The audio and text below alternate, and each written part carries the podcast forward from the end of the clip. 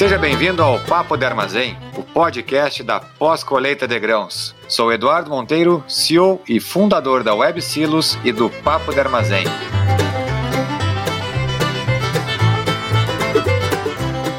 Papo de Armazém, o podcast da pós-colheita de grãos. Gestão e tecnologia de forma descontraída.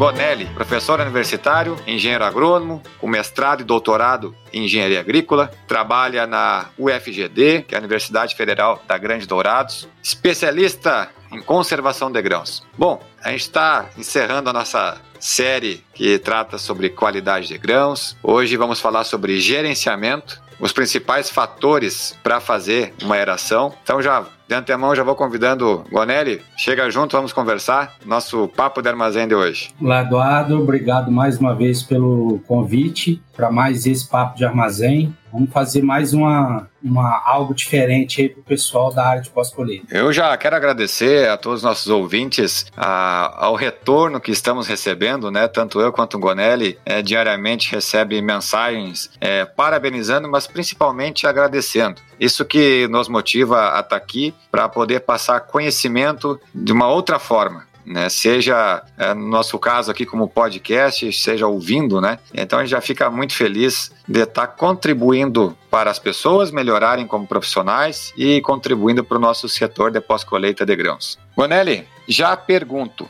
o tema de hoje mesmo. Quais são os principais fatores para gerenciarmos uma aeração em uma unidade armazenadora? É interessante, né, a gente estar tá falando essa terminologia gerenciamento. Eu acho ela uma terminologia muito mais adequada do que manejo da aeração, porque considerando os vários fatores que a gente tem que levar em consideração para estar tá fazendo uma aeração correta, é, eu acredito que melhor que manejo de aeração, gerenciamento da aeração seria uma terminologia mais adequada mas os ouvintes aí sintam-se à vontade de entenderem ou utilizarem a nomenclatura que quiserem, porque não é isso que vai afetar o sucesso de vocês, e sim o conhecimento sobre aquilo que vocês vão fazer. Bom, como eu havia dito no último podcast, convencionou-se durante muito tempo a fazer-se, a se estudar e até mesmo a recomendar a aeração simplesmente pela diferença entre a temperatura do ar ambiente e a temperatura da massa de grãos. Tá? Qual é o principal objetivo disso? Muito dos fatores que geram prejuízo e perda de qualidade dos produtos agrícolas estão relacionados à alta temperatura da massa de grãos. Então, qual que é o objetivo da aeração? É reduzir e uniformizar essa temperatura para que a gente possa ter um ambiente menos propício a desenvolvimento de fungos, de insetos pragas, de reações metabólicas indesejáveis como a própria respiração, ocorrendo reações é, químicas de deterioração, reações essas indesejáveis à qualidade do produto, todas elas contribuindo então para a perda de qualidade do produto. Então a gente objetiva com a aeração o quê? Reduzir e uniformizar a temperatura da massa de grãos.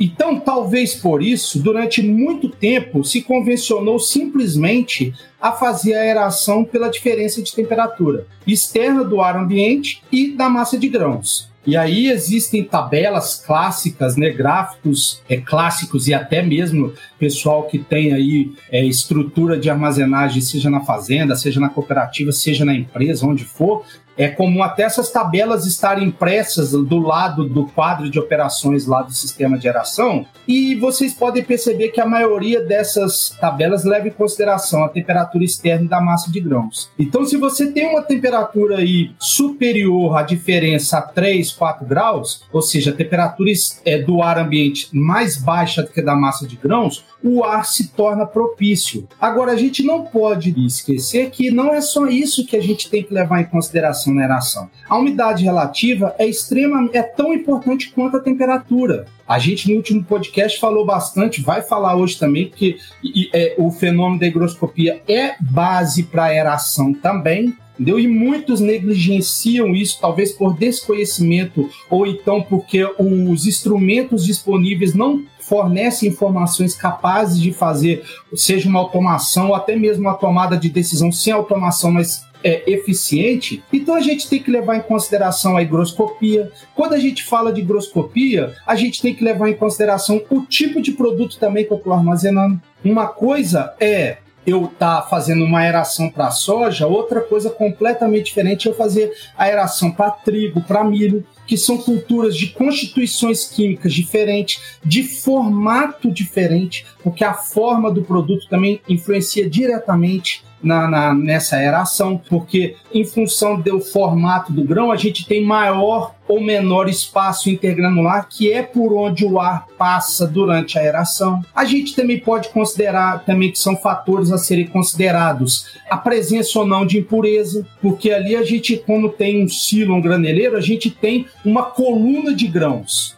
A gente chama de coluna de grãos. Essa coluna, considerando a passagem do ar que é o princípio da, é, é, da aeração, que é o movimento do ar externo passando pelos grãos com o objetivo de reduzir e uniformizar essa massa de grãos, se você tem presença de impurezas, principalmente impurezas menores do que o tamanho do produto, você começa a ter esse espaço intergranular sendo preenchido por essas impurezas. E, consequentemente, a gente tem o aumento do, da chamada perda de carga, ou a resistência da passagem desse ar. E aí a gente passa a ter uma condição onde você passa a ter um resfriamento das camadas inferiores na coluna de grão, seja dentro do silo ou dentro do graneleiro, e você tem as camadas superiores, o ar não tendo condições de chegar lá com temperatura adequada, e aí ele perdendo eficiência, e ali você, ao invés de muitas das vezes estar resfriando, você simplesmente joga um ar que a gente fala sem potencial de aeração, ou seja, ele não contribui para a redução dessa temperatura e uniformidade da massa de grão. Então, basicamente, o meu objetivo é reduzir e uniformizar a temperatura da massa de grãos. Aí a gente precisa discutir todos esses fatores, porque todos eles em conjunto, a gente não pode analisar só isoladamente um, como sempre é, é, é feito em grande parte das unidades armazenadoras do Brasil afora, somente pela diferença de temperatura. A gente ainda dava o exemplo é, no, no, último podcast, quantas e quantas pessoas que vão ouvir esse podcast hoje não vão se identificar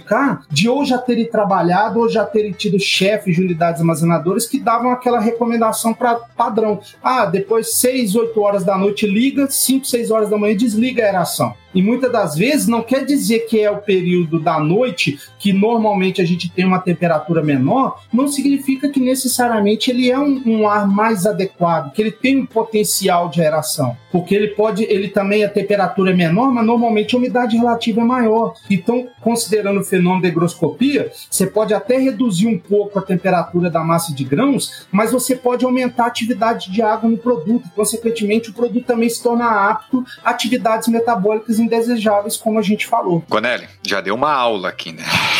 Uma aula muito boa. O que, que eu quero comentar antes de voltar para o assunto técnico, né? Estão vindo muitos, mas muitos produtores rurais querendo iniciar uma unidade armazenadora, construir do zero e 100% deles, a gente tem um bate-papo muito franco, né? Eles dizem: Eu não tenho experiência com pós-colheita de grãos, não sei armazenar, só ouvi falar e o que eu sei é lidar na lavoura. Garanto que muitos que estão ouvindo aqui se identificam com isso ou já passaram por isso. Bom, se a gente vai iniciar, Guanelli, qualquer negócio, seja abrir uma padaria, um restaurante, abrir um negócio, abrir uma consultoria, seja o que for, temos que conhecer a área que a gente vai estar trabalhando. Conhecer a área que vamos estar trabalhando. Por quê? A gente está investindo um dinheiro e tem que retornar aquele investimento o mais rápido possível, senão vai dar problema no final. Bom, por que que na pós-colheita de grãos nós não fizemos isso? A gente não segue o dever de casa de um modo geral. Tá? Podemos ter muitas cooperativas, produtores, cerealistas, várias empresas que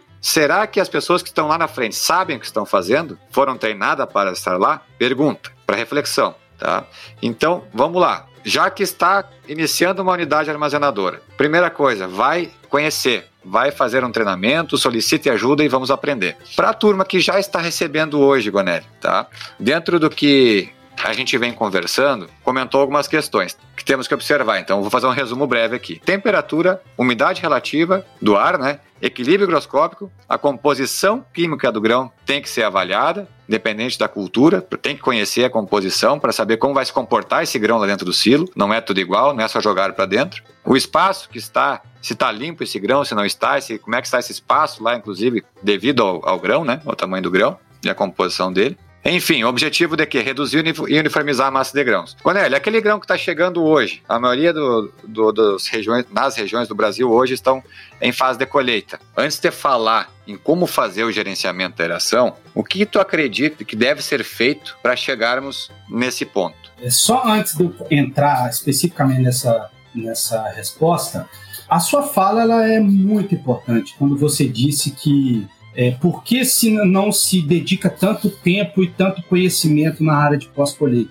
Eu penso que é uma série de fatores que contribuíram para isso. Eu acho que a área em si carece muito de marketing. Você vê aí, é, é, nós estamos, temos, eu, eu me perdoe quem gosta, eu odeio aquela é, vinheta de o agro é tech, o agro é pop. Aquilo para mim eu acho que é um, uma coisa, porque o agro não precisa disso entendeu? E aí, quando foi feito da área de pós-colheita, esse que é, o, é, é, a grande situação. Foi feito um agrotec, um, o agropop sobre o armazenamento, e tipo assim, falou-se quase que enaltecer no fato da gente ter 80 milhões de déficit de armazenagem no país. Isso é motivo de desespero. Então eu acho que, que faltou talvez, é, é, as pessoas, os diversos atores que envolvem a pós-colheita, a gente está falando aqueles que trabalham nas empresas, aqueles que assinam os papéis, aqueles que trabalham, aqueles que estudam, temos que fazer a nossa meia-culpa também, aqueles que, que têm o poder da palavra, faltou todo mundo fazer valer a sua importância. Eu acho que esse é uma coisa que,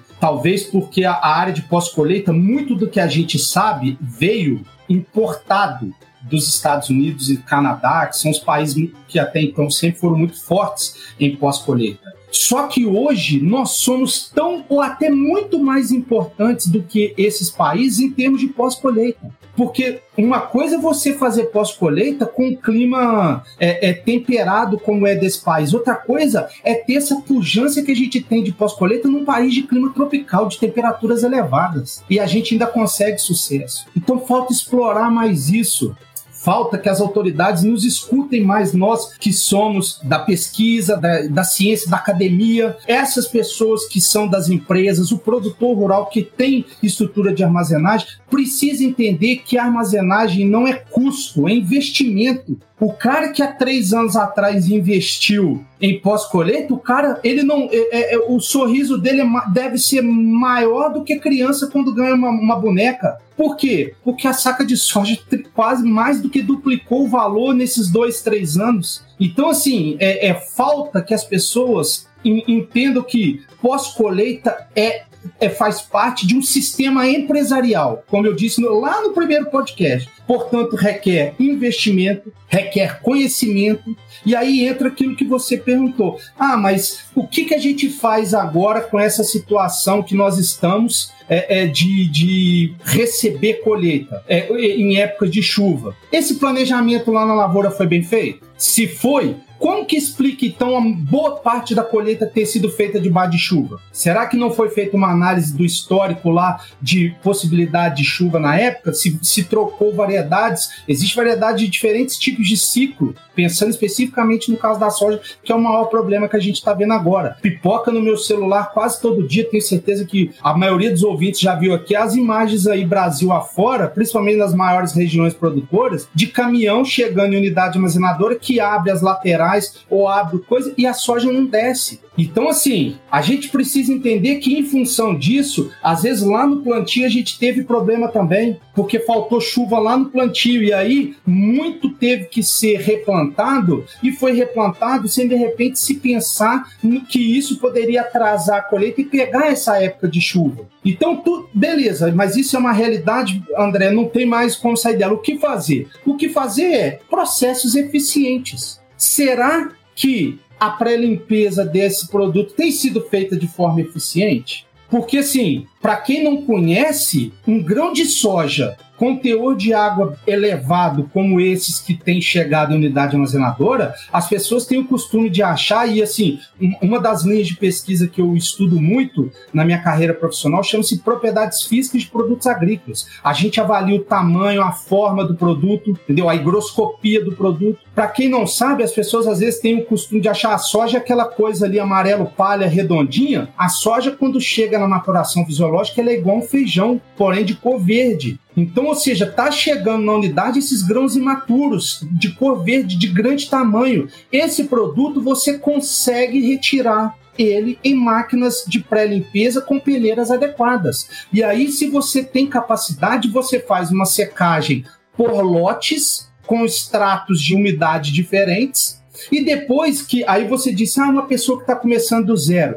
Eu espero que as pessoas que estão começando uma unidade armazenadora hoje do zero não caiam na armadilha de silos faraônicos. Muito melhor do que ter um grande silo é você ter quatro, cinco silos com a mesma capacidade estática, porque você tem variabilidade, você pode fazer a palavra da moda agora, que é segregar o produto. É produto que não é transgênico, produto que é convencional, entendeu? Produto com mais avariado, com menos avariado. E aí, Aonde que o conhecimento é importante, Eduardo? A gente já comentou sobre isso. Hoje está na moda e até é, essa situação atual da chuva vem forçando as pessoas a fazer, até mesmo a fazerem isso. A questão de, olha, não dá para ir para o secador, manda para o silo. Vamos fazer é, é, na base da aeração a retirar essa água. Ou seja, isso já não é mais aeração. Isso é uma seca aeração. Seca aeração, o volume de ar que você tem que fazer passar pelos grãos é no mínimo 10 vezes superior àquele da aeração.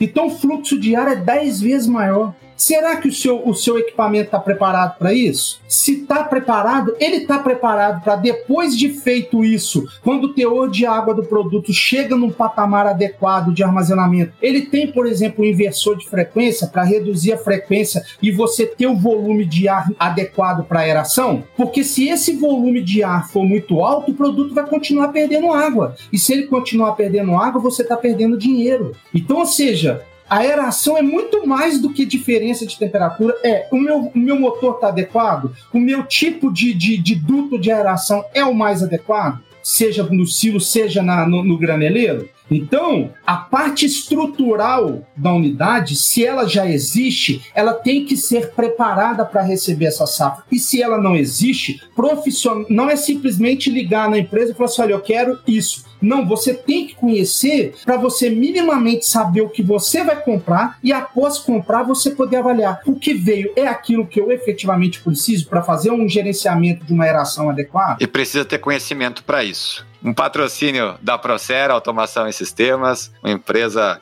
de tecnologia com termometria digital. É possível nós identificarmos a temperatura em tempo real dentro do nosso sistema de armazenagem, dentro dos silos, com sensores de umidade relativa que servem para identificarmos a atividade de água que está dentro do silo. São fatores muito importantes para fazer um correto gerenciamento de uma unidade de armazenagem. Procer empresa de Criciúma, Santa Catarina, está desbravando a América Latina como um todo. Em breve, a Web Silos estará lançando o marketplace da pós-colheita de grãos, um shopping virtual onde as melhores empresas do mercado nacional estarão em um único lugar. Produtor rural, cooperativa, cerealistas, tradings, enfim, toda a pós-colheita de grãos pode comprar rapidamente peças e equipamentos da pós-colheita de grãos. Dia 23 de março, vamos fazer um lançamento interno com convidados e você que está ouvindo o nosso podcast é um convidado mais que especial. Só entrar na websilos.com.br, solicita um cadastro e nós vamos fazer vendas assistidas. Você que está precisando comprar alguma peça de reposição, só entrar em contato conosco que vamos ajudá-lo. Se necessário, que vocês vão ver que é muito fácil comprar dentro da WebSilos como se fosse comprar qualquer equipamento, qualquer produto, como se fosse no Mercado Livre, é na WebSeals. Aproveite então. Gonelli, o que, que é necessário hoje? No Brasil está chegando muito produto da lavoura, seja soja, seja milho, está chegando produto da lavoura e nós precisamos tomar algumas ações para que ele conserve bem, né? E a gente evite, né, de ocorrer a piora dele. Então vamos citar um exemplo. Está chegando um soja úmido, com 17, 18 de teor de umidade. O que, que deve ser analisado, o que, que nós levamos em conta para poder fazer um gerenciamento adequado desse produto, em termos de aeração principalmente? Primeiramente, eu sou mais favorável em termos de processo. Se o produto chega num patamar de umidade desse, de 17, 18, eu acho que esse produto deveria passar pelo menos por um tombo num secador. Essa é uma visão certo. minha. Ah, mas eu não tenho, eu tenho uma chuva de produtos ali e, e, eu não tenho como secar tudo. Então, assim, aumente sua capacidade de secagem, porque eu acho que é mais eficiente e te traz menos problemas você secar o produto e depois fazer a sua aeração, do que você achar que pode fazer uma aeração de um produto úmido e não tem o um equipamento adequado. Tá? Eu acho que a gente precisa avançar muito ainda em estudos entendeu? Para poder ver, tipo assim, o efeito no longo prazo da qualidade desse produto que chega muito úmido. A gente faz uma seca aeração dentro de um cilindro em grandes proporções e isso ao longo de 2, 4, 6, 8, 10 meses, o efeito disso, em detrimento de produto que é seco no secador e faz o processo normal, vai para o silo e faz a aeração para poder conservar depois. Então, assim, pensando em termos de aeração, esse produto chegou úmido, independentemente de qualquer coisa, eu acho que a primeira coisa que ele precisa ser feito é o processamento. Ele precisa ser retirado impureza. É preciso tentar segregar esse produto segregar um pouco esse produto, porque às vezes a gente fala 17% de umidade, quando a gente faz ali uma amostragem, a gente sabe que isso é uma média, esse teor de água. Como eu já disse anteriormente, a relação entre a água e o total. Só que a gente sabe muito bem que isso é uma média, mas ali a gente vai ter produto que vai estar um pouco mais seco do que 17, 18, alguns vão estar um pouco mais úmido, e isso tudo dentro de um mesmo balaio ou dentro de um mesmo silo, pode gerar um problema de uniformidade depois. Porque tudo que a gente quer, Eduardo, por isso que eu sempre bato nessa tecla. A aeração não é reduzir temperatura. A aeração é reduzir e uniformizar a temperatura porque o conhecimento de mecânica dos fluidos, transferência de calor e massa, nos mostra que se você tem dentro de um, um, um ambiente, seja um silo, seja onde for, uma área mais fria e outra mais quente, você vai ter movimentação de ar para que esses entrem em equilíbrio térmico. E nesse movimento de ar para que o produto entre e ocorra essas trocas de temperatura, o que, que vai acontecer? A hora que o ar se movimentar, se ele tiver mais aquecido, ele rouba um pouco de água desse grão e aí a gente passa a ter ar mov se movimentando com água dentro da massa de grãos. Esse é o problema.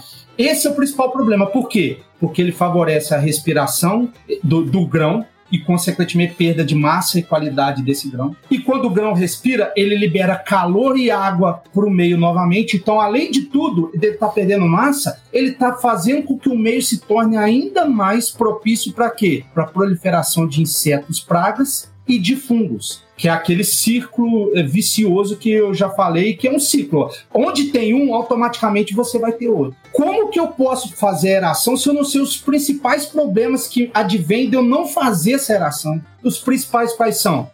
É, proliferação de fungos, insetos, pragas e respiração. E associado a isso, todas as reações químicas que vão trazer prejuízo um caso muito simples, se esse produto respira, vamos supor a soja, se ela respira, aumenta-se a, a, quantidade de grãos que vão ser fermentados dentro dessa massa. E a gente sabe que grãos fermentados é um defeito grave na classificação. Se esse processo de deterioração ele é mais avançado, esse, essa fermentação é mais forte, o grão chega ardido. Que o grão ardido, no caso da soja, é um tipo de defeito que só não é pior do que um grão, que, é, um grão queimado. Que o grão queimado não serve para nada, entendeu? E aí, é, olha para você ver como uma coisa vai levando as outras. Uma vez eu escutei uma palestra, uma pessoa falando assim: não, mas grão queimado vocês não se preocupam, não, porque grão queimado você só vê depois da secagem. Eu falei, meu amigo, você está completamente errado. Porque se você gerar condições, a soja entra em autocombustão, queima tudo ali dentro, meu amigo. E aí você tem durante o armazenamento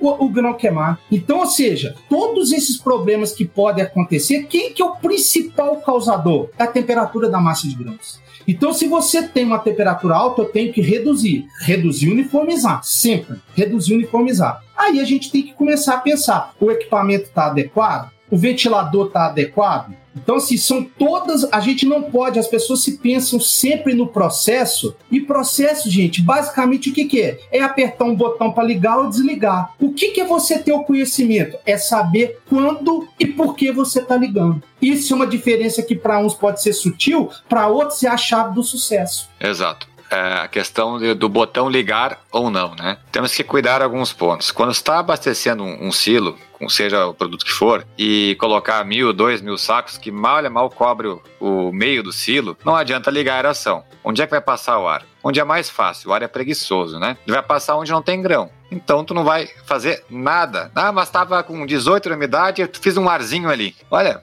com certeza ocorre bastante isso. Com certeza. Mesmo sem estar em toda a base do silo completa com grão. Então tu faz só jogar dinheiro fora. É rasgar dinheiro. Ainda mais com o custo de energia que tá. O que o Gonelli falou uh, no início desse, desse trecho aqui, em relação à circulação de ar interna, onde um local com temperatura mais alta e outro mais baixa no mesmo silo, ocorrem essas correntes de ar. Como é que a gente vê isso? Primeiro, vendo a temperatura dentro do silo. É só olhar a termometria, vocês vão ver que tem vários pontos diferentes a temperatura. E geralmente ocorre ou no meio do silo que vai estar tá mais quente por causa da impureza, e quanto mais sujo o produto, mais impureza vai ocorrer. Um produto sujo lá dentro, esse aquecimento vai ocorrendo, ele vai aumentando, aí vocês podem até fazer a aeração, mas não diminui essa temperatura, porque não está passando o ar ali na massa de grãos, bem no meio do silo, não vai passar ar ali, e vai ocorrer o quê? Vai começar a fermentar, arder e queimar. É esse processo que o Gonelli acabou de falar que ocorre na prática. Mesmo, ah não, mas aqui não vai acontecer, gente, ocorre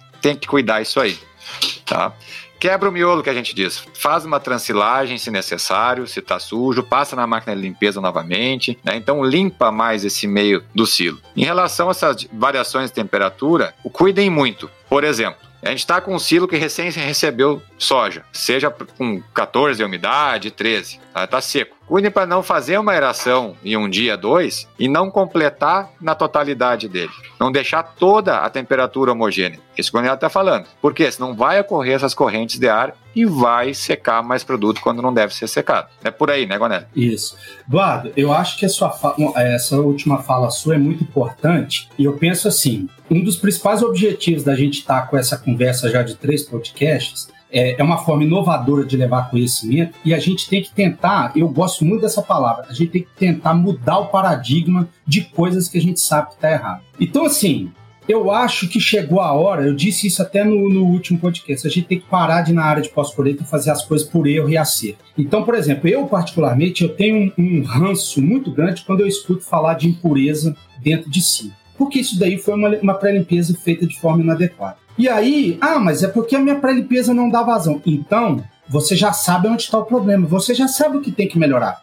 Então, assim, é, eu durante muito tempo, eu tinha um questionamento até com alguns colegas, alunos meus egressos do curso de engenharia agrícola, agronomia, que iam trabalhar em empresas da área de máquinas agrícolas, que eu perguntava para eles assim: por que, que a máquina de vocês, que é a mesma máquina que vende nos Estados Unidos, lá a máquina entrega o produto sem impureza e aqui no Brasil a gente tem esse problema crônico da impureza? E assim, a gente escutar, até falar que o relevo é diferente, eu já escutei. Eu falei, pelo amor de Deus, achar que não tem relevo nos Estados Unidos é brincadeira. Então, assim, a resposta veio de um professor que é amigo meu, professor Ruverson, da Unesp ele para mim ele matou. Ele deu uma palestra para nós online agora por conta dessa questão de atividades remotas e ele falou, eu perguntei isso para ele. Ele falou, olha, o Gonelli, é, eu só vejo uma, uma coisa com relação a isso. Por que, que a eficiência da máquina reduz? Você projeta uma máquina para ela colher uma determinada área. O cara quer colher com o mesmo trator uma área 20 vezes maior. E aí, para ele colher uma, uma, uma, área 20 vezes maior, ele quer usar o mesmo tempo o que, que ele faz? Ele aumenta a velocidade do cilindro debulhador da máquina. Então a máquina perde eficiência da debulha. E, consequentemente, a gente tem mais impureza jogada na carreta chegando na unidade armazenadora. Então, assim, a gente tem que quebrar esses paradigmas o agro não é o que impulsiona o país, então vamos investir, isso não é custo, que se compre mais máquinas, para que a gente tenha uma quantidade de máquinas colhendo na velocidade adequada em na qual ela foi projetada e a gente evite de ter esse gargalo na pós-colheita. Da mesma forma, na pós-colheita, Não adianta você querer ter uma unidade com uma bateria de 20, 30 silos, capacidades estáticas monstruosas, tendo dois secadores e uma mesa densimétrica uma máquina de ar peneira, isso é muito amadorismo. A gente tem que sair desse lugar comum você tem que ter uma capacidade de secagem, uma capacidade de pré-limpeza condizente com aquilo que você tem de capacidade de armazenagem. Senão, você vai ter situações como essa. Entendeu? Então, assim, a gente precisa levar, é, fazer as pessoas pararem e pensar nisso. Pós-colheita não é custo. É a primeira coisa, pós-colheita não é custo, até porque ela se paga. Ela se paga. Se o cara fizer direito, de forma adequada, com conhecimento, ela se paga. E com os preços que a gente tem visto, tem se pagado cada vez num tempo menor. Só que foi isso exatamente que você falou, principalmente para quem vai começar do zero. Às vezes o cara pensa, ah, eu pensava que eu ia gastar uma quantidade X. E para mim ter fazer essa quantidade X, eu estou pensando em arrendar mais uma área e tudo mais, eu vou precisar mais de silo, então eu vou tirar aqui um pouquinho do secador, vou retirar um pouquinho da pré-limpeza. Não, não pode fazer isso. Você tem que ter uma capacidade de pré-limpeza, porque assim, para quem é da academia, é inadmissível você imaginar um silo com impureza. Ah, mas na prática isso acontece. Acontece por quê? Porque você tem um processo profundamente importante que é a pré-limpeza, feito de forma que sem eficiência. E aí é bom que a gente escute coisas igual o Eduardo falou, porque é um cara que tem um conhecimento prático, porque aí você tem o conhecimento dele permitindo que problemas como esse de ter impureza dentro de si possam ser resolvidas. Para quê? Para que esse processo maior que nós estamos falando agora, que é a ação, a gente tenha eficiência também. Porque se não tiver, se a gente tiver aqueles aquelas colunas centrais e laterais de, de impureza, o ar não vai passar. O ar não é que o ar é preguiçoso, é que o ar é um fluido, entendeu? E qualquer fluido, ele vai por onde é mais fácil, entendeu? É a mesma coisa de você tentar encher uma, uma, uma, uma piscininha dessas que normalmente a gente compra para os guri dentro de casa e botar aquela mangueirinha do jardim. Não vai, a criança vai chorar porque está demorando a encher a piscina. Então a gente tem que pensar nisso, precisa botar eficiência e precisa botar o conhecimento, porque aí Aí é o que, que é? Aí é o gerenciamento. Aí é o mais conhecimento que você vai adquirir agora de qualidade e tudo mais, para que você tenha o sucesso final. Porque é aquele negócio. Tudo isso que a gente está falando tem uma consequência final: é a venda, expedição de produto com uma qualidade inferior. E esse produto retorna para nós na forma de alimento. E nós estamos nos contaminando, fazendo processos com baixa eficiência, sendo que poderíamos fazer processos com uma eficiência melhor. Um exemplo bem prático, né? Digamos que recebemos 20 mil sacos de soja, com 16, 17 de teor de umidade. É fácil, fácil, em 5 dias, vamos botar estourando 10 dias, tá?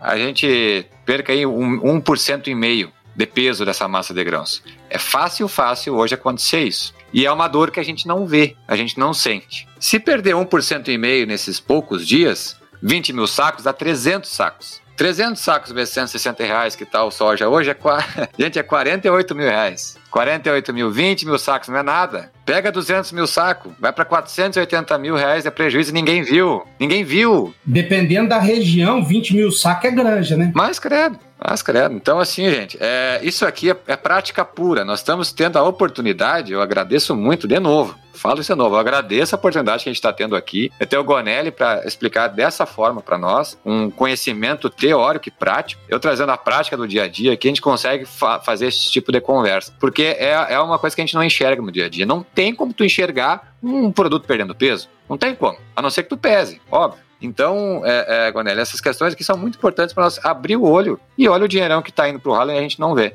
E o único jeito de nós ver isso é com conhecimento. É valorizar a equipe, valorizar o profissional que tem na área do pós-colheita. Eduardo, eu vou só queria só dar um exemplo real que eu passei na minha, na minha vida profissional é, de dar consultoria uma vez. Antes de eu entrar na universidade, eu dei consultoria com um grande grupo, um grande grupo lá do estado de Goiás. Eu fui visitar essa fazenda para dar essa consultoria, que eles estavam tendo diversos problemas. É, a primeira coisa que me chamou a atenção, eles têm estrutura própria de armazenagem, uma fazenda de 38 mil hectares, e só com soja na época, a estufa que a gente usa para determinador de água, o responsável pela armazenagem usava para poder esquentar a marmita dele. Entendeu? Sendo que a gente tem micro-ondas para isso, mas para você ver o nível. Ele fazia todo o controle de vai para essa moega, vai para aquela, vai para essa, vai para aquela, utilizando o determinador de umidade universal. E a soja chegava, eu peguei, eu subi em um dos caminhões, enfiei a mão assim, por baixo, mordi um, por baixo, tinha de 22 a 25% de umidade nesse teor de umidade universal ele não ele não ele é falho. O universal foi feito para trabalhar na faixa de 20, no máximo 21 até no máximo 12. Qualquer coisa assim é, é fora disso pelo princípio da resistência à passagem de uma corrente elétrica, ele não funciona, ele superestima ou subestima. E aí, eu bem mais novo, né? Mas isso foi uma experiência prática ímpar na minha vida. Eu comecei, eu peguei o meu papel, anotei tudo que eu vi errado, preenchi umas 5, 10 folhas de cabelo. E aí, o último dia da semana foi o dia de eu me reunir com o dono da empresa para apresentar os coisas. Falei, olha, tá, isso aqui tá, tá errado. A fala que ele me falou resume para mim boa parte desses problemas que você falou, ah, por que, que não cresce, não cresce? A fala dele é uma fala real. Ele virou para mim e falou assim: olha, eu, eu virei, ele falou assim: olha, você tá me falando que eu faço tanta coisa errada? Faz o seguinte, põe no papel aí, se você reduzir 10% dessas minhas perdas, desses 10%, 2 é seu para pagar o seu salário. Você topa vir trabalhar comigo? Quando eu comecei a fazer as contas do volume de produto que ele recebia, eu assustei tanto que eu parei. Mas a frase que mais me marcou dele foi: ele falou assim, meu, meu querido, você tem uma boa intenção e tudo mais, mas deixa eu falar uma coisa. Eu ganho tanto dinheiro que eu não estou preocupado com quanto eu perco. A fala dele, para você ter uma noção, Eduardo, ele tinha, e ele tinha tudo para dar certo, é, as coisas dele serem uma potência, porque ele tinha no mínimo seis moedas, era bateria de 8, 10 quilos, cada um de 30, 40 mil sacos. Coisa assim, tudo que você imaginar de primeiro o cara tinha mas tudo feito sem conhecimento de forma adequada. Mas assim, o retorno é, é, um volume de dinheiro tão grande que as pessoas não param para pensar. Se já é assim, imagine bem feito. E isso as pessoas precisam ouvir. Porque às vezes a gente fala, muitos ficam assim, ah, como esse, esse rapaz aí, eu não posso mais falar esse menino porque eu já tô velho, mas antigamente, como você, menino desse jeito, você vira para mim e vai falar que eu faço errado? Não, você faz errado sim, meu garoto. Você faz errado sim e podia estar tá fazendo certo. E o, a quantidade de produto que sobra e você tem recurso, você ter mais investimento, empregar mais gente com mais conhecimento. Aí a, a decisão, infelizmente, não somos nós que tomamos. Enquanto eu era consultor, eu recomendava. Fazer ou não, não depende da gente. Exatamente isso. É, Guanelli, entre tantos fatores que se tem no dia a dia que vão ocorrendo no operacional e mais as questões químicas do grão, né? É exponencial as perdas né, que vão ocorrendo.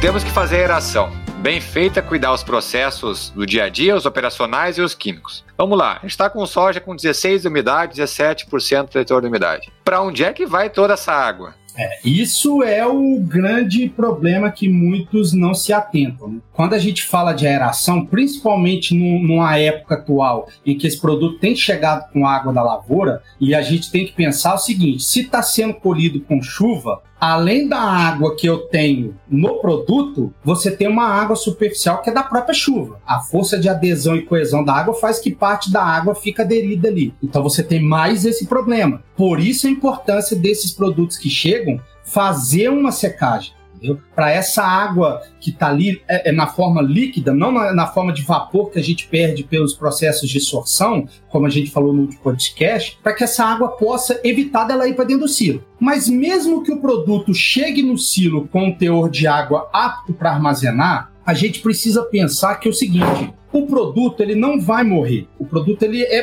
é vivo mesmo depois de você colher, ele continua vivo. Então, ele, ele respira. E no processo da respiração, durante a respiração dos grãos, a, a gente, o, o, grão consome parte de suas reservas na presença de oxigênio, e como produto dessa respiração, você tem a perda da matéria seca e tem liberação no ambiente de CO2 e principalmente água e temperatura. Então, ou seja, o produto ao respirar, a água sai desse produto. E essa água ela fica ali. Se você não tem um sistema adequado, é, a gente já conversou várias vezes com isso. Quantos são aqueles que antes do início da lavoura vão lá e desentopem o suspiro do silo? E depois não sabe, fala que.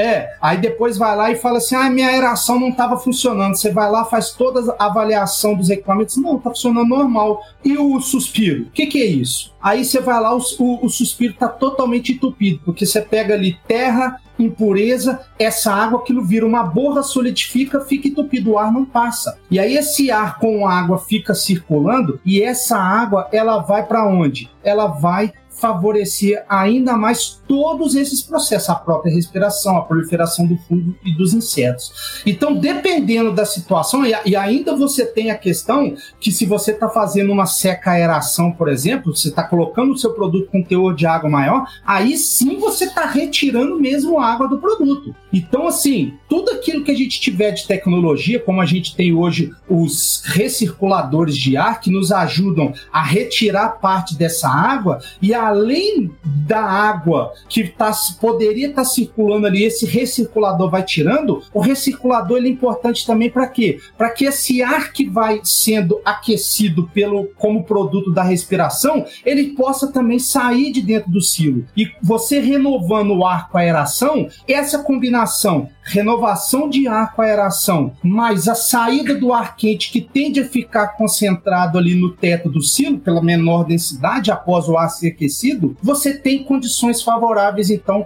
para uma manutenção de índices de perdas muito baixos, em detrimento de você não fazer isso entendeu? Então, assim, isso são situações que vão tornar o processo mais eficiente, mas de qualquer forma, é, por exemplo, é igual a famosa, o famoso choveu dentro do silo com sol lá fora. As, alguns falam, não, mas isso não acontece. Eu, quem é ali do dia a dia sempre sabe, já viu já água escorrendo nas laterais do silo, o teto todo cheio de gotículas, porque se a temperatura à noite é, é, menor do lado de fora e do lado de dentro do silo circulando ar quente por causa da respiração dos grãos, essa água condensa. Se você não tem uma recirculação e um suspiro isento de estar entupido para esse ar úmido sair, você, essa água vai voltar e aí a gente vê situações de teto de silo todo verdinho, parecendo um campo de futebol, porque o produto começa a germinar. Que para um, um produto germinar, é preciso de quê?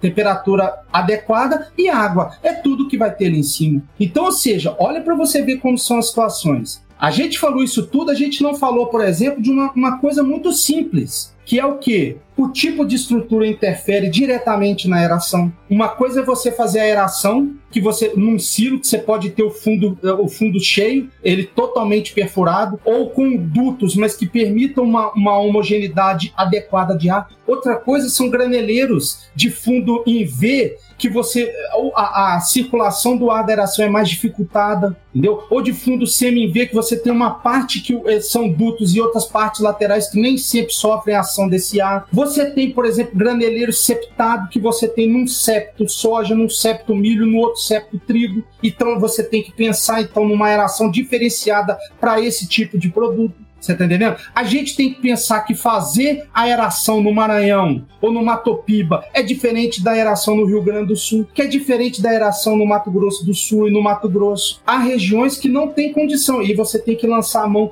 de um sistema de refrigeração se você quer ter uma qualidade, porque isso daí leva a pessoa até tomar uma decisão dependendo da situação. Olha, eu não tenho como fazer uma aeração e manter a conservação adequada dos meus grãos. Isso quer dizer que eu não posso armazenar? Você que vai tomar a decisão. Numa dessa, essa última safra, o valor da soja, dois meses depois, e dois meses antes era praticamente o mesmo. Então, isso daí ajuda a pessoa até tomar qual decisão. Bom, se eu não tenho condição de armazenar por causa das temperaturas altas e a aeração nesse caso é mais difícil, mas eu posso secar e limpar e não pagar frete de caminhão depois para poder entregar produto com água e impureza. Que boa parte dos produtores, por volta de 100 a 150 milhões de toneladas de grãos caminham nas estradas brasileiras com água e impureza além dos grãos. Então são pagos muito mas pago muito dinheiro mesmo, gastando é, é óleo diesel, contribuindo para problema no meio ambiente, buraco em estrada para levar água e impureza.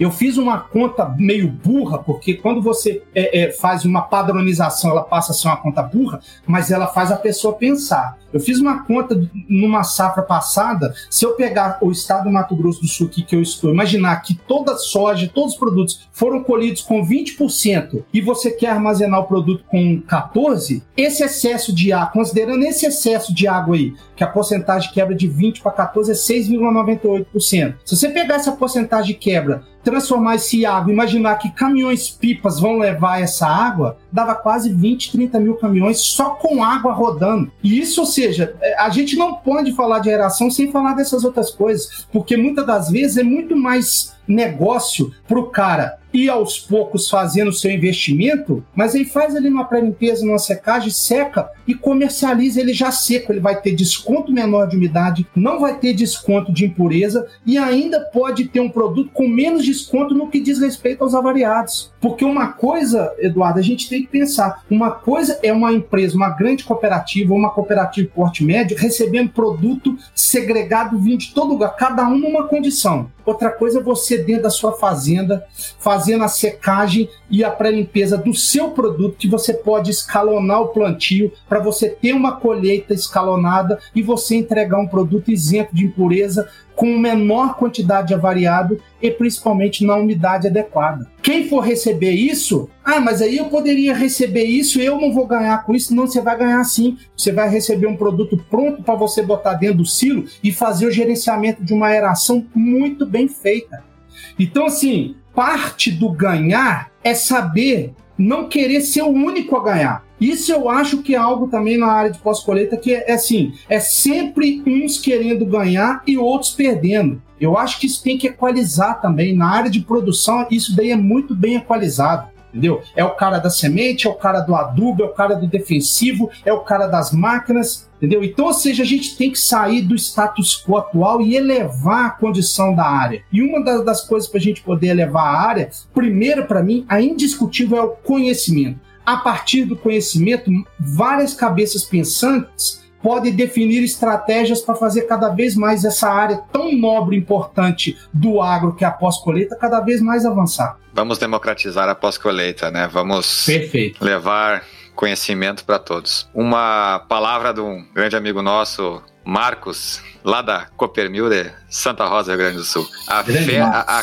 a colheita, né? A safra é festa não é incômodo. A safra é festa, não é incômodo. Se a na safra está dando incômodo, porque a prevenção não foi bem feita. O trabalho prévio antes da safra não foi bem feito. O planejamento. O planejamento e execução. Planejamento tem que ser a palavra da moda em todas as etapas de pós-colheita. Falou alguma. Uh, ah, para onde vai essa água? Né? A água tem que sair do silo, ela tem que sair o mais rápido possível do silo. Para isso tem mecanismos e ferramentas para isso. A questão é, quando os suspiros lá no telhado do silo estão obstruídos, tá? Eu faço um desafio, tá? Quem está nos ouvindo hoje, faça um desafio. Suba lá no silo ou peça para alguém que esteja habilitado a subir e identifique como estão os suspiros lá em cima. Veja se estão limpos, obstruídos e quantos por cento está obstruído. E já aproveita e dá uma olhadinha lá, lá em cima dentro do silo, ver como é que está o grão. Gente, ah, já fiz avaliações onde estava totalmente todos os suspiros do silo fechados, com terra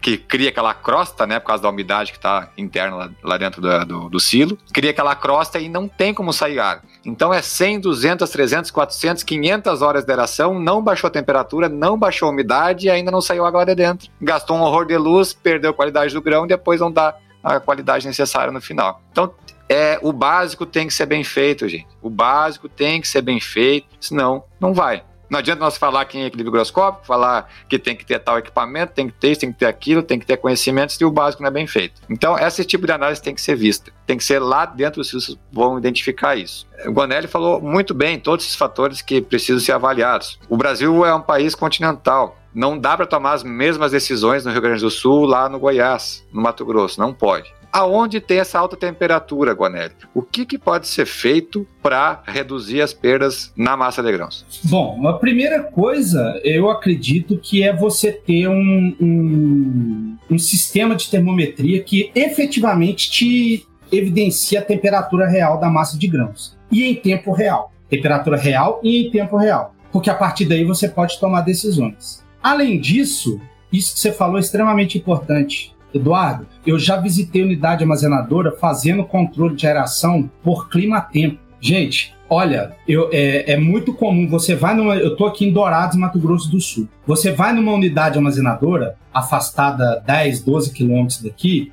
Você sai de Dourados, quem conhece Dourados, aquele sol escaldante. Você chega na unidade armazenadora chovendo. Ou o contrário, você sai de Dourados chovendo, chega lá um sol escaldante. Então, ou seja, nós estamos falando de 12 metros. E clima-tempo, não necessariamente a torre que capta, a, a, a estação meteorológica que capta esses dados que são utilizados está próximo disso.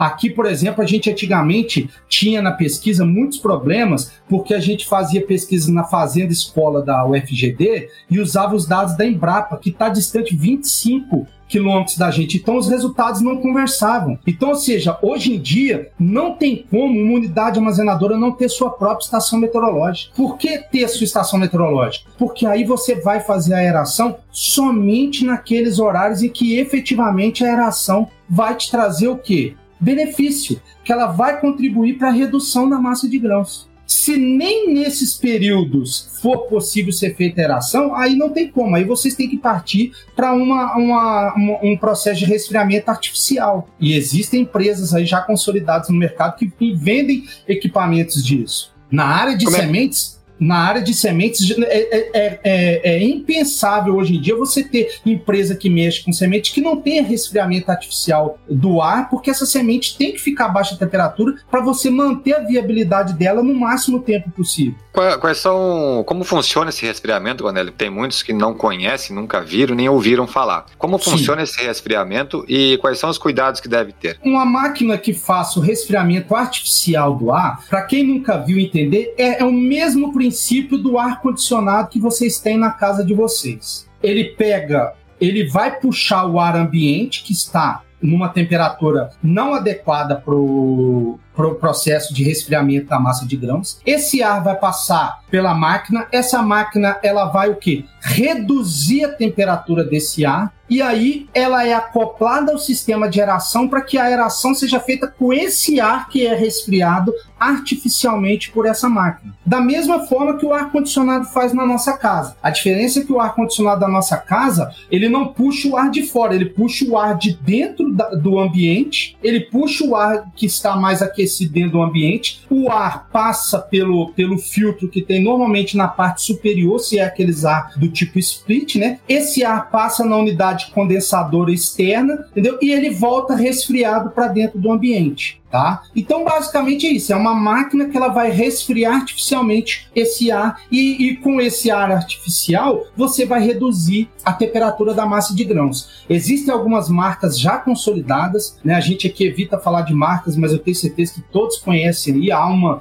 mais tempo no mercado, há algumas novas chegando. São todas empresas é, que fazem excelentes trabalhos. Eu tenho ex-alunos que trabalham nessas empresas aí, levando conhecimento e ajudando aqueles aonde não não tem ar aquecido para que é ar resfriado para poder fazer aeração. A única coisa que as pessoas que forem lidar com essas máquinas têm de ter, o que que é? é, são os sistemas de termometria. O sistema de termometria tem que ser adequado, porque se você resfriar mais da, do que aquilo que você precisa, você além de estar tá gastando dinheiro com energia elétrica à toa, você pode retirar a água do grão, porque quanto menor a temperatura dos grãos, a pressão que o vapor de água nesse ar resfriado vai ter é menor. Se ela é menor, o produto pode perder água pelo processo de higroscopia. E aí, ao invés de você estar tá tendo, você vai ter o benefício da redução da temperatura, porém você tem o prejuízo da perda de massa. Então, assim, o, na, na, realidade, o problema não é na máquina. Ela é muito boa, mas ela requer um manejo adequado, um gerenciamento adequado por quem usa. Não é simplesmente chegar e, ah, eu vou colocar e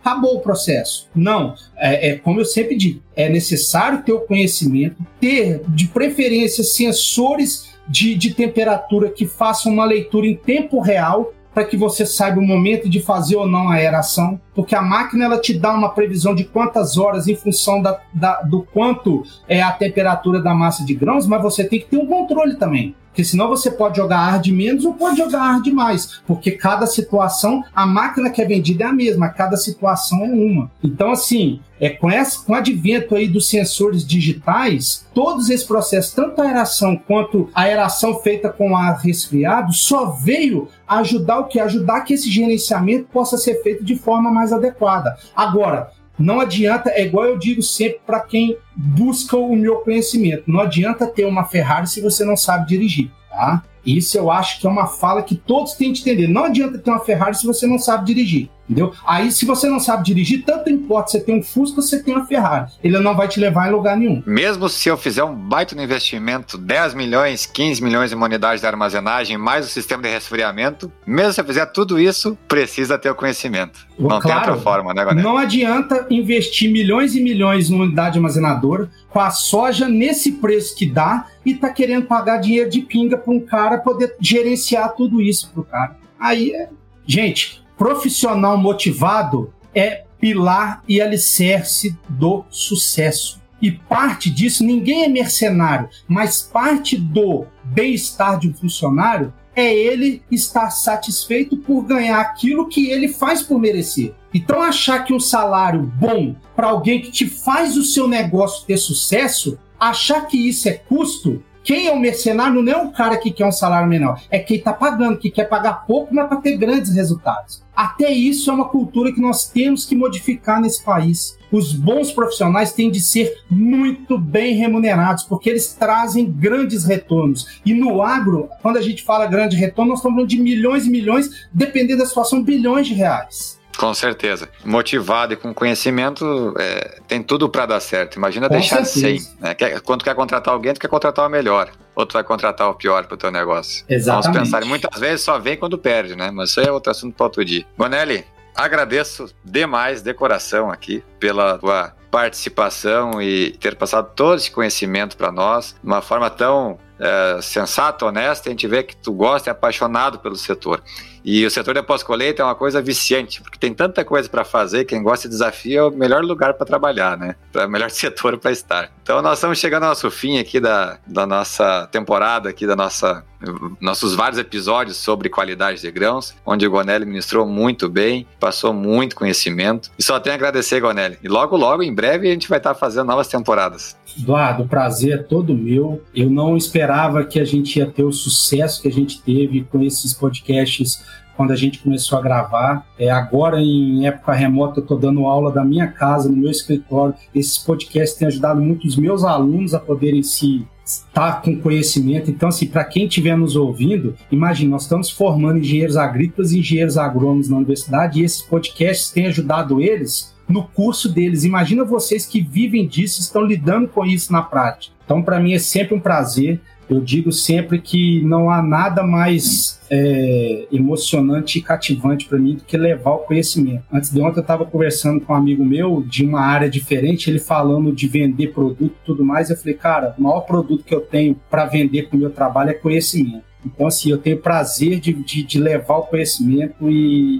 e, isso é o que me move. Então, eu só também tenho a te agradecer por me permitir me dar esse espaço aqui para estar tá levando um pouco do meu conhecimento para as pessoas que realmente precisam nesse setor tão nobre, tão apaixonante para mim, que é o setor da pós-colheita de grãos. A gente que agradece. Conhecimento move o mundo e tem que ter ação junto para fazer a coisa acontecer, senão não vai, né? Muito obrigado, Guanelli Decoração. Compartilhe nosso podcast com seus amigos, seus colegas, com um produtor rural que está querendo ingressar ou aquele que já tem uma unidade de armazenagem, com os, os diretores das empresas, é muito importante que eles vão gostar com certeza. Para os seus amigos, para os seus inimigos também, se quiserem mandar, pode mandar que para alguma coisa vai servir a informação do nosso podcast, né?